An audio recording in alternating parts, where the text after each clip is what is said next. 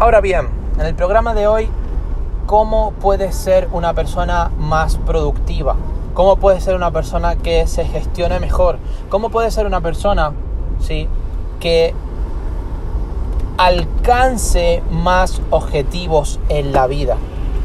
Que alcance una mejor riqueza, que alcance una mejor abundancia, que tenga una mejor red de contactos, que tenga un mejor círculo social y por supuesto familiar, que tenga capacidad, ¿sí?